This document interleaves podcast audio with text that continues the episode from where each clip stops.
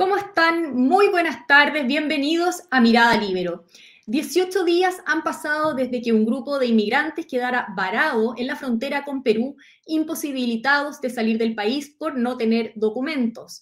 Aunque a nivel diplomático Chile está teniendo conversaciones con los gobiernos de los distintos países involucrados y el canciller informó esta mañana que Venezuela enviará este domingo un avión privado a recoger a los ciudadanos venezolanos que han sido empadronados en lo inmediato sigue pendiente darle una solución a esta crisis.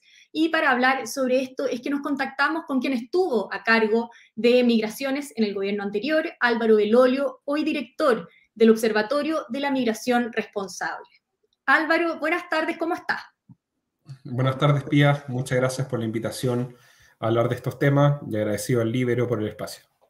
Muy bien, sí. Eh, primero pedirle que eh, si nos puede hacer una actualización de qué ha pasado hoy en la zona, qué, eh, antecedentes manejan ustedes, qué es lo que, cuánta gente finalmente se encuentra hoy allá, etcétera. según la información entregada por la prensa, instituciones de derechos humanos y otros, hay alrededor de 285 ciudadanos, principalmente venezolanos, que están entre la frontera entre Chile y Perú. Y la tensión se genera principalmente porque estos ciudadanos venezolanos entraron irregularmente a Chile y no tienen visa para entrar a Perú. Por lo tanto, entre los canales formales, los canales legales, los canales que tienen que ocupar todo el resto de los ciudadanos en el mundo, em, están operando y efectivamente ellos no cuentan con una autorización a entrar a Perú, no han postulado a una visa para entrar a Perú. Y la pregunta es, ¿qué, qué pasa con estos ciudadanos venezolanos que ingresaron clandestinamente y se quieren ir? Y lo que pasa es que las negociaciones están principalmente en la línea de negociar un avión con el gobierno venezolano, pero el problema de este avión eh, son, dos puntos. Uno es de, esta aerolínea venezolana que está asociado con los aviones iraníes eh, y que, generó cierta polémica hace algún tiempo.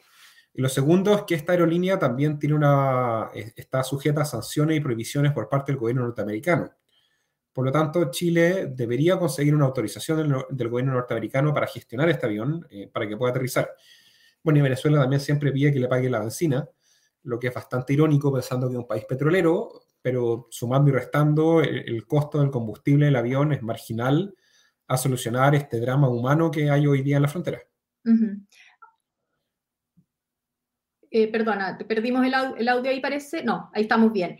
Eh, Álvaro, pero este avión, eh, yo decía en un comienzo que eh, se anunció la llegada de un avión venezolano, pero que sería de otra empresa. Eh, e, eso al, menos lo que informó el canciller.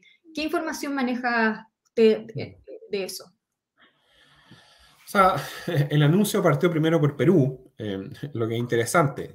Yo creo nunca había visto que la Cancillería peruana anunciara un vuelo que llega a Chile, pero acá es relevante entender que la administración anterior nosotros eh, se generaron 16 vuelos a Venezuela, 16. 10 vuelos de expulsados, de los cuales 6 fueron vuelos FACH. Entonces, cuando el gobierno dice no, que, los vuelos FACH no se puede, que no se puede aterrizar en Venezuela, eso no es cierto. Es solo capacidad de gestión y negociación. Y también se generaron 6 de estos vuelos de retorno a la patria. O sea, eh, vuelos de repatriación que eran dispuestos por eh, el gobierno venezolano y ciudadanos que estaban acá clandestinamente, la gran mayoría querían volver.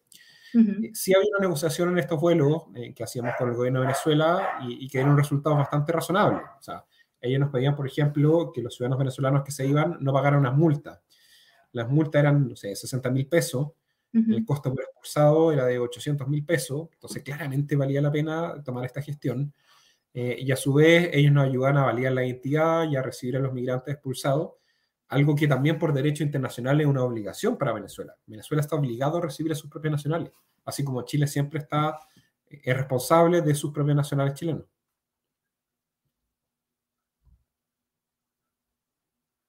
Perfecto.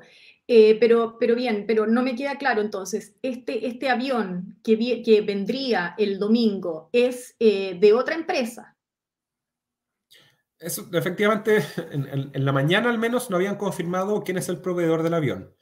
Yo creo que si es que quieren evitarse ciertos problemas con el tema de las sanciones con Estados Unidos, sería óptimo que fuera de otro proveedor el cual no estuviera en la lista de sanciones.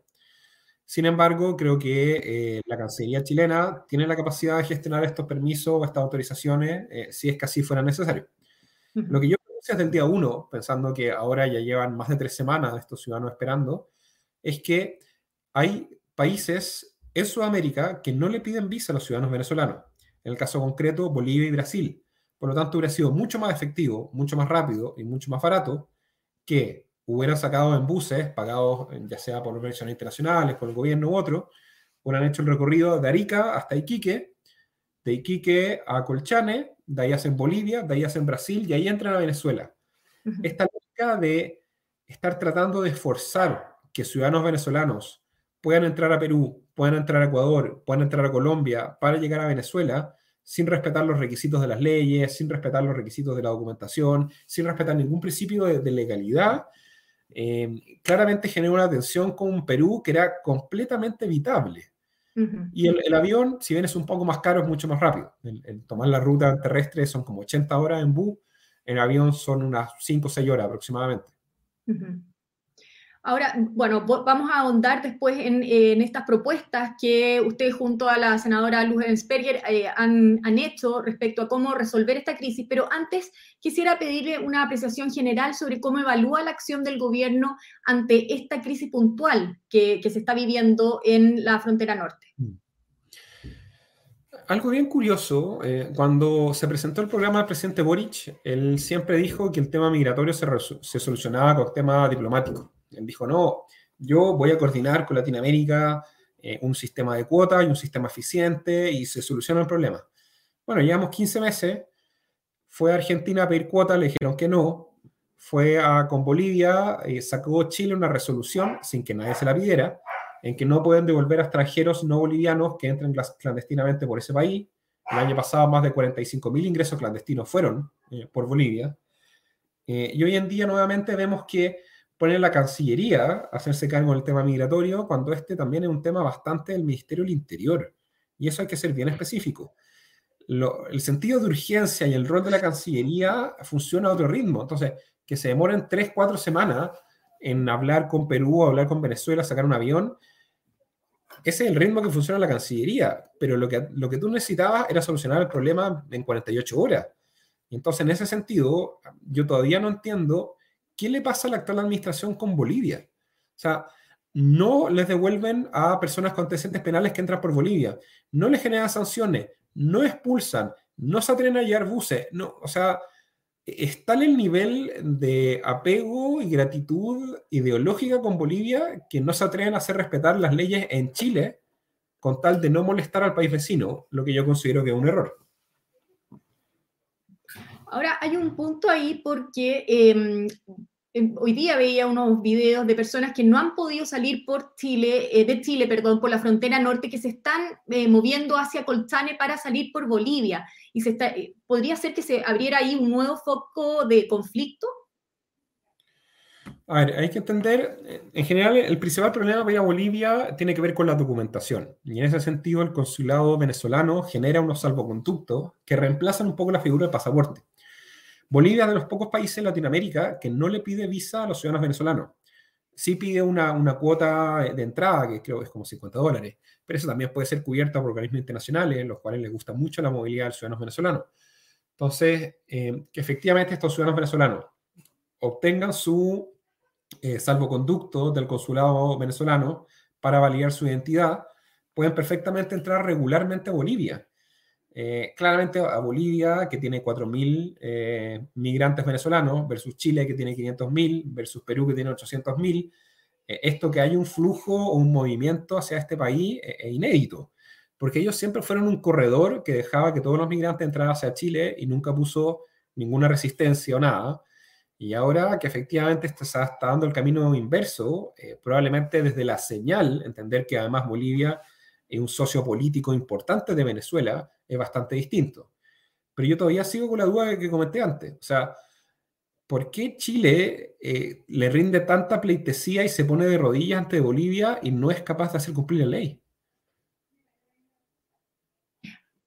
Eh, bueno, y el canciller ha dicho que están coordinándose con los demás países involucrados. O sea, en otras palabras, van lento eh, el gobierno ¿Cuánto tiempo más puede resistir esta situación?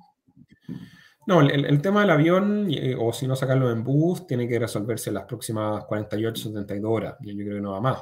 O sea, si nosotros tuviéramos 300 personas en la frontera durante tres semanas, tendríamos 10 demandas de organismos internacionales, eh, comisiones especiales y otros, pero por supuesto, por razones ideológicas, eh, no, han generado este, este, tema. Pero acá, nuevamente, ¿cuál es la responsabilidad interior? Porque conseguirse el bus con fondos de emergencia y sacarlos por Bolivia es algo que puede hacer fácilmente. Eh, ¿Y cuál es la, la, lógica de que la Cancillería insista en seguir con Perú, donde hay una tensión, y no haga el camino con Bolivia directamente con Venezuela, que sería lo, lo más fácil? Y también recordar que la mitad del gobierno es del Partido Comunista. El Partido Comunista hace pocas semanas estuvo en Venezuela, estuvo el diputado Boris Barrera, eh, abrazando a Maduro, celebrando a Chávez, claramente hay una buena relación con el gobierno venezolano. En ese sentido, debería ser mucho más fluida y efectiva esta lógica de permitir el retorno de ciudadanos venezolanos en Chile que quieren volver. O sea, acá también el Partido Comunista podría hacer un esfuerzo de eh, tratar de resolver o avanzar en este tema migratorio eh, y dada su cercanía a Maduro, que logren estar de acuerdo y a su parecer el Partido Comunista no ha tenido la voluntad de, avanzar en eso? El Partido Comunista, si uno se ve los últimos cinco años, siempre ha estado en la lógica de que no debería haber control en el ingreso de extranjeros a Chile. Ellos, por ejemplo, votaron en contra de la reconducción, votaron en contra de que Chile pudiera definir visa. Ellos llegaron al Tribunal Constitucional cuando se puso visa a los ciudadanos de Haití. Eh, el actual subsecretario de Justicia, eh, Gajardo, fue eh, los abogados que patrocinaron el recurso en el Tribunal Constitucional. O sea, acá claramente hay una posición sistemática que ellos consideran de que, eh, y hay varios de sus intelectuales que han escrito, de que las fronteras son constructos sociales y que hay libre movilidad y descontrol en esas condiciones. Por lo tanto, para ellos, que haya ciudadanos eh, que quieran moverse o que existan requisitos en los países para una migración, les desdibuja el, discurso. Ellos plantean el discurso de que Chile se debe hacer cargo de todos los extranjeros desempleados de Latinoamérica. El tema es que son más de 8 millones y nunca explican de cómo se hacen cargo en materias de salud, en materias de jardines infantiles, en materias de plaza, en materias de educación, en materias de vivienda, en materias de seguridad, de comisarías y otros. Entonces, ellos siempre ponen la ideología por sobre la realidad. Y eso hoy en día la ciudadanía claramente está cobrándole estos temas porque la migración descontrolada es insostenible.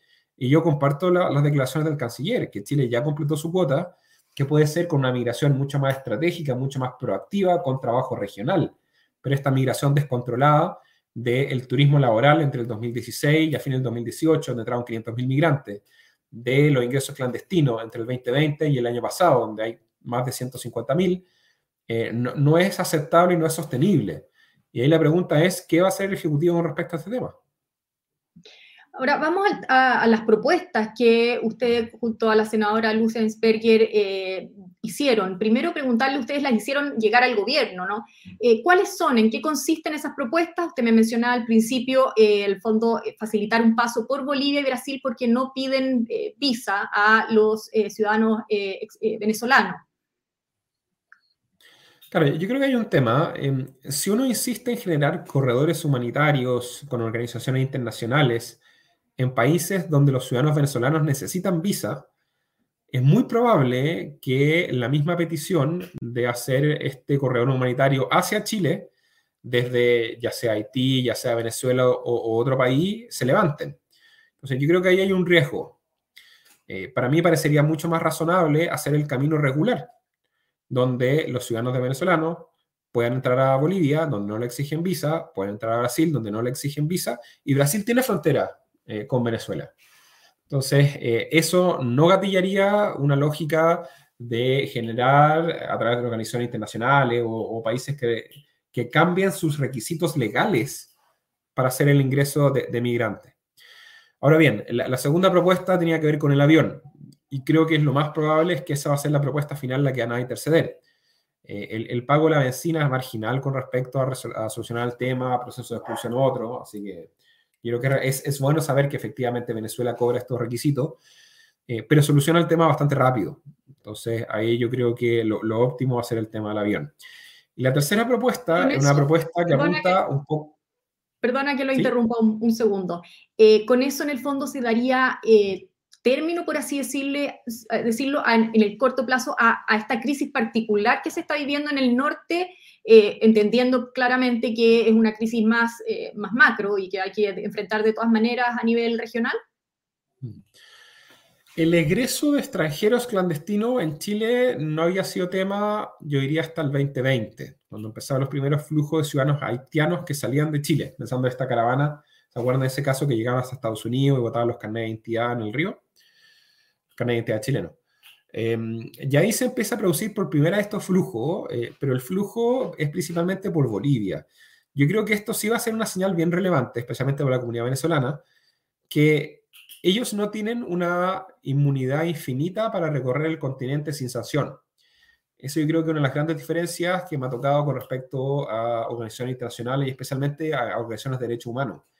Ellos plantean o consideran de que los ciudadanos venezolanos, por el hecho de haber votado a Chávez y después a Maduro, tienen inmunidad para moverse libremente, especialmente a nivel latinoamericano y que tienen también inmunidad con respecto a los procesos de expulsión o a cometer delitos u otros.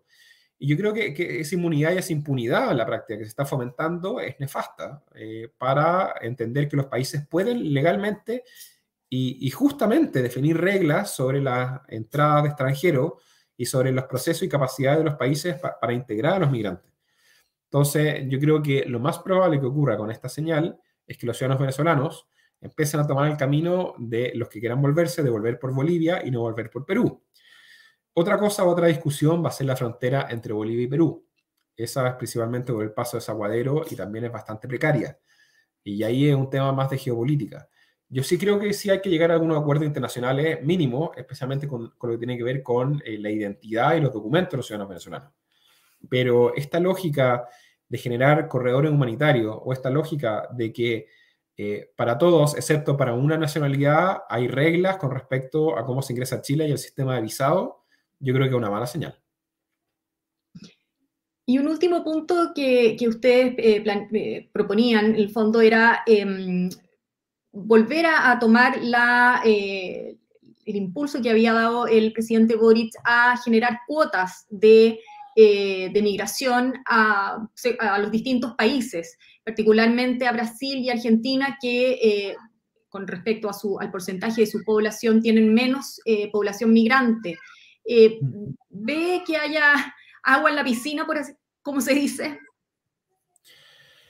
A ver, em, el, porcentaje extranjero en Brasil es de un 0,4%. O sea, es un número ínfimo para un país bastante grande. Em, y que además hoy en día la nueva administración es bastante cercana ideológicamente al, gobierno. O sea, Lula representa para la izquierda latinoamericana un modelo, eh, y es casi como decirlo, como, no sé si es peyorativo, pero como el, papá de estos nuevos líderes de izquierda. Ellos siempre lo han mirado con mucha admiración. Por lo tanto, en ese sentido, yo creo que lograr cierto acuerdo, cierta cuota puede ser razonable, pero los incentivos de los países para definir una cuota eh, son complejos. O sea, ¿por qué Brasil va a recibir a los migrantes venezolanos que quieren ir de Chile? O sea, hay una responsabilidad del país y nunca olvidar que el gran problema tiene que ver con el país de origen. O sea, ¿por qué no se generan las oportunidades en Venezuela para que ellos puedan desarrollar su proyecto de vida? Pero el discurso de Boric siempre fue eso, fue, oye, miremos la, realidad regional, llegamos a las solicitudes, perfecto, presidente, acá tiene una oportunidad de oro. Converse con su amigo eh, kirchnerista en Argentina converse con Lula en Brasil y resuelva el tema. Y eso un poco, pareciera que a veces el gobierno se olvida que están gobernando y que es su rol resolver estos problemas. Muy bien, pues bueno, Álvaro Belolio, muchas gracias por haber estado hoy. Eh, una última pregunta, ¿ustedes recibieron alguna mm, eh, respuesta por parte del gobierno respecto a estas propuestas que ustedes le hicieron o, de alguna autoridad? Principalmente por la prensa, eh, que ellos comentan que, la medida del avión es probablemente donde van a ir avanzando, pero yo sí creo que va a ser importante el, tema, y a mí me interesa mucho, qué es lo que pasa con Bolivia. O sea, ¿Por qué no devuelven gente? ¿Por qué, no, ¿Por qué se autoimponen tantas camisas de fuerza y son tan cuidadosos con los ciudadanos bolivianos? Pareciera que hay, no sé, un acuerdo político o algo, o, que simplemente le tienen un, respeto superior eh, por, la lógica ideológica de que impulsaron de este gobierno plurinacional u otro. Pero la verdad, a, nivel de internacional, es bastante extraño. Bueno, vamos a, vamos a estar atentos a esa información que, nos entrega de todas maneras para ir siguiendo la noticia. Álvaro Belolio, muchas gracias por haber estado hoy en Mirada Libero. No, muchas gracias por el tiempo, Pía. Un saludo a todas eh, las personas que nos ven y un saludo también a la gente libre. Que estén muy bien. Yo también aprovecho de despedirme agradeciendo, por supuesto, su sintonía, en particular a los miembros de la Red Libero que hacen posible este programa. Nos volvemos a encontrar una vez más en cualquier momento. Que estén muy bien. El libero, la realidad como no la habías visto. Haz que estos contenidos lleguen más lejos haciéndote miembro